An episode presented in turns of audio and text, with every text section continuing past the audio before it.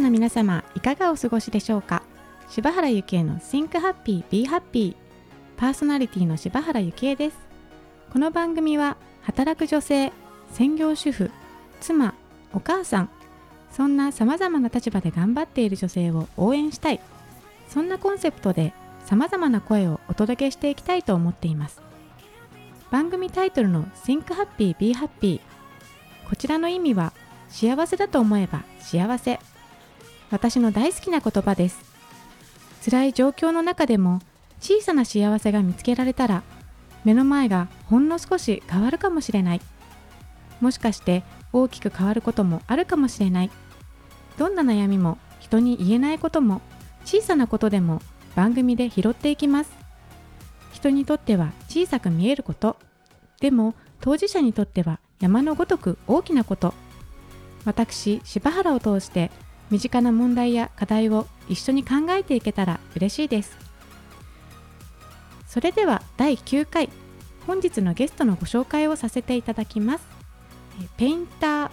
兼フォトグラファー大橋佳代子さんです。佳代子さんよろしくお願いします。よろしくお願いします。はい。えーと、佳代子さんと私はですね、えーと、私があの今マッサージサロンをあの借りている、えー、大倉山にあるカフェのオーナーがその、まあ、バリバリの女性起業家さんでしてその起業のスタートアップをする、まあ、方を応援したいっていう、まあ、熱い思いがある方でその先月でしたっけねあの広報をあの担当ということでアルバイトさんをあの募集していてそこで採用されたのが佳代子さんであの採用早々に私のあの取材をしてくださってあのインタビューであったりあの写真撮影とかをしていただいて、あの一気にもうその意気投合してあの今日ここにお越しいただいたんですけれどもはい、はい。えーと、かよこさん。じゃあでは簡単に自己紹介をお願いします。はい。えー、ペインターでフォトグラファーの大橋佳代子です。よろしくお願いします。よろしくお願いします。えっと佳代子さんはご出身はどちらなんですか、えー、東京都の荒川区です。あじゃあもうそんなにあの遠くないところでこう今まであの過ごしてきたっていうことですかね？はいそうです。そうなんですね。であの今ペインター兼フォトグラファーというお仕事なんですけれども、はい、ペインターってあの絵を描くってことですよね、はい、どんな絵を描かれるんですか、えー、主に主には、うん、えー、アクリル絵の具を使って描いてるんですが、うん、えー、油絵も描くし、うんうん、えー、色鉛筆でも描いたりします。なんかその絵を描きたいなって思ったきっかけってあるんですか？絵を描きたいと思ったきっかけは、うん、まあ、ちっちゃい頃からずっと絵が好きで、うんうん、もう自然に自分の中で将来は画家になるっていうのはずっと自然に決めてたんですが、えー、小学校1年生の時に、うん、女性綺麗な女性の裸の綺麗な女性の後ろ姿が、こう心に浮かん。で,、でその姿がすごい美しいな綺麗だなと思ってでその浮かんだものを、こう自由帳の一番後ろにちょっと恥ずかしいんで一番後ろに書いて、でこう密かに撮っておいたんです。でまあ、それは小学校1年生でちょっと恥ずかしいっていうのがあったんですけど、うん、で大人になってからちゃんと絵を始めた時に、うんうん、ああれ描こうと思って、うんうん、えっと、そこからヌ女性のヌード、うん、男性のヌードを描き始めました、うん、えー、その小学校1年生ってなんか私はもう全然記憶がなんかもうないんですけど、はい、その時にそこまでその鮮明に覚えてるってことは衝撃だったってことですよね、ね、その女性のその姿。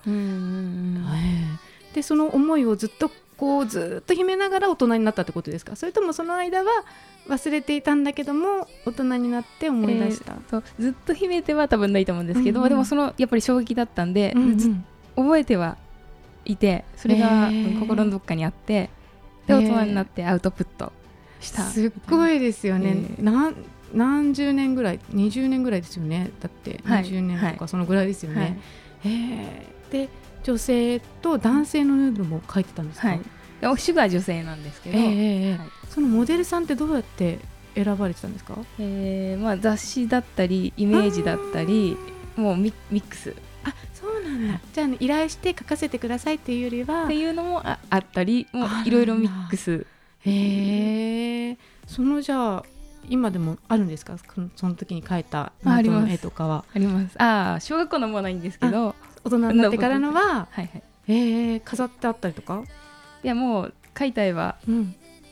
押し入れに。押し入れに？もったいない。えー、でもそこでじゃあもうヌードが美しい好きで描かれていったっていうことで、でも今はヌード描いてないですよね？今は、うん書いてないですね。書いてないですよね、うん、今はちょっと私はあのまだあのね出会って間もなくて、うん、あれですけど佳代子さんの絵って、うん、なんかその2曲だなって思ってて、うん、なんかその天使のその可愛らしい、なんかもう本当にキラキラなんかね本当になんかふわっとした可愛らしい絵と、はい、なんかその本当に情熱パッションみたいな、はい、すごく深くてなんかこう、ぐんぐんくるような絵の 2,、2曲だなと思ってるんですけど、はい、なんかこの2曲の絵が生まれたそのストーリーってあるんですか？例えばその天使の絵はどんな時にひらめいたとか？あ天使の絵は、うん、ある時、まあ、30代全般だったと思うんですけど、うん、なんかちょっと精神的に自分は変わりたいなって思ってる時期があって、でその時に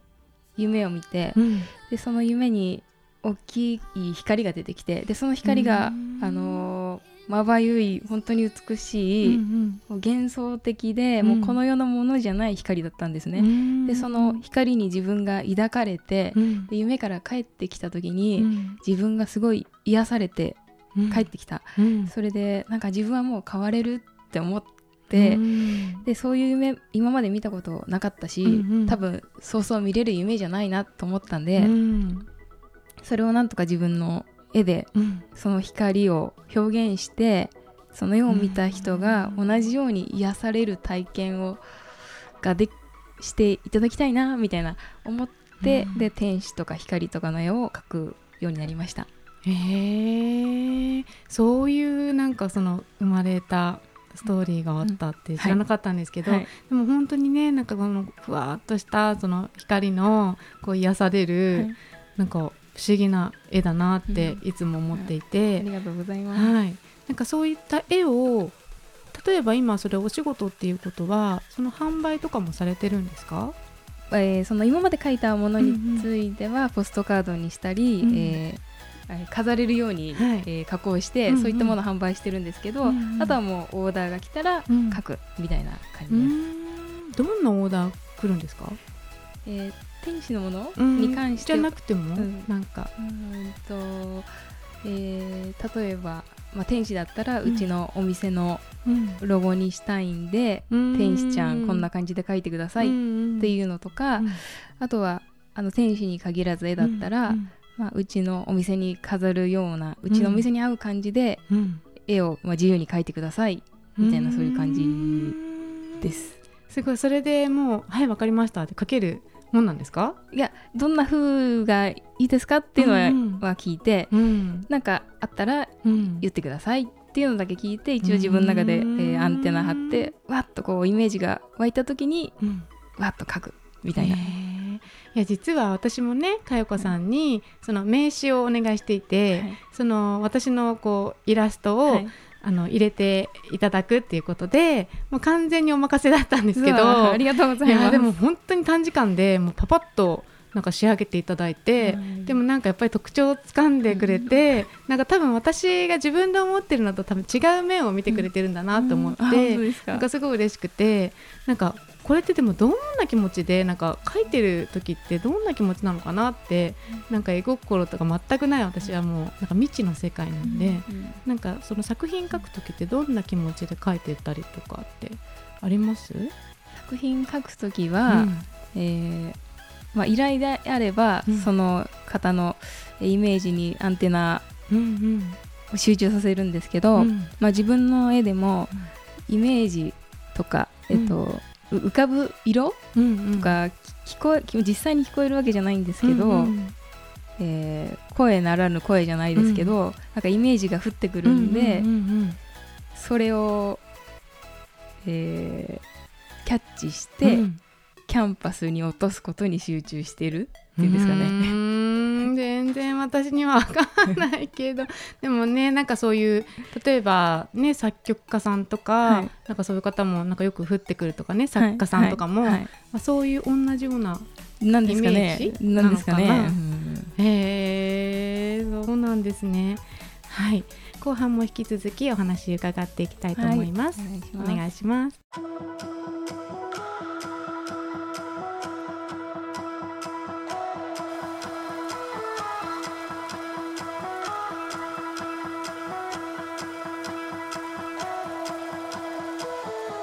はい、えー、前半では、えー、かよこさんが小学校1年生の時にふと湧いた女性のヌードの姿を忘れられずに大人になって絵をヌードの絵を描き始めて、まあ、そこからまあいろいろな経験をされる中で画家としてお仕事を、えー、こう進めていったっていうお話を伺ってきたんですけれども、はい、後半ではですね、えっと、かよこさんもう一つの顔であるフォトグラファーのお仕事について伺っていきたいと思います。はい。えっと、かよこさん写真の、えっと、きっかけって何だったんですか？えー、っと友達を、うん、えー、写真に撮る会があって、うんうん、それでその時に絵と似た感じで、構図みたいのがファって、えー、来たのでうん、でそれで撮ったら、うん、えー、友達もすごく喜んでくれた、うんうん、それでそこからなんかどんどん広がっていって、うん、あ今度あれで撮ってよこれで撮ってよっていう、うん、声をいろいろ声をかけてもらえるようになって、うんうん、でそれすごくそれが楽しかったんですよね自分で。で撮るのも楽しいし、うん、それをすごく喜んでいただけることが多くて、うん。うん、はい。え。ー、私あのインスタでねあのかやこさんの撮ってる写真いつも見てるんですけどなんかいつもはい。そのお友達ってあれですよねあのスケボーとかの方とか。とか、はい、はい、なんか本当になんかこう飛び上がってもうボードも外れなん本当に宙に浮いてるなんかその瞬間みたいの撮ってると思うんですけど、はいはい、もうもうここだっていうのとか分かったりするんですか？私写真も全くできないから。えっとスケボーとか撮るスケボーにおいては、関しては、うん。うん、そういうのを撮るのは初めてだったんでもう全部一から勉強で、うんうん、でその回転とか高さとか、うんうん、毎回違うし、うん、そのトリックが成功しないかもしれない、うんうん、で成功した瞬間とかを撮るんですけど、うんうん、で何が一番大事なんだろうって聞いた時に、うんうん、えー、そのフィールすることだって言われてフィール？その何？とと飛んでる人、うん、あスケボーをやってる人と、波長、うん、波動をヒールさせれば取れるみたいな。ヒールっていうのは一緒にするってこと？一体化、えー、共振させるみたいな。共振させる。みたいな感じで、うんうん、えじゃあ共振させてみたっていうこと？共振させさせしようしようと思ってないんですけど、もう感覚なんていうんですかね。ももちろん技術技術というか知識も勉強しましたし、必要な道具もちょっと揃えたんで、専門的なこともやってみたんですけど、やっぱりフィールだなと。へえ。じゃああれですね。その写真ってまあ変な話誰でも撮れるといえば撮れるじゃないですか、はい、今、携帯もスマホでピッてできるし、はい、ただそのやっぱりお仕事にする、はい、それでお金をいただくって、はい、やっぱりそのお金を払いたいって思ってる人がもちろんいるわけではい、でやっぱり佳代子さんに取ってほしいって言ってくれる人がいるわけじゃないですか、だからやっぱりそのフィールをしてくれる人をやっぱり取られる側も分かってるっていうことなんですかね。えーと、出来上がったものを私の作品とかを見せると、あやっぱり、えーと私に頼みたいというふうに言っていただけたり、うんうん、なんかそれはまあ自分でもよくわからないというか、なんかよくわからないけど、よくわからないけどというか、言っていただけるようになったので、はい。えー、えー、まあスケボー以外の人にも、はい、人でも結構なんかこう激しい感じの方いっぱいあの、はい、被写体で、ね、お見かけするんですけど、はい、なんかその佳代子さんがそういう方を撮りたいって思うのって、な何かあるんですか？なんかその理由じゃないですけど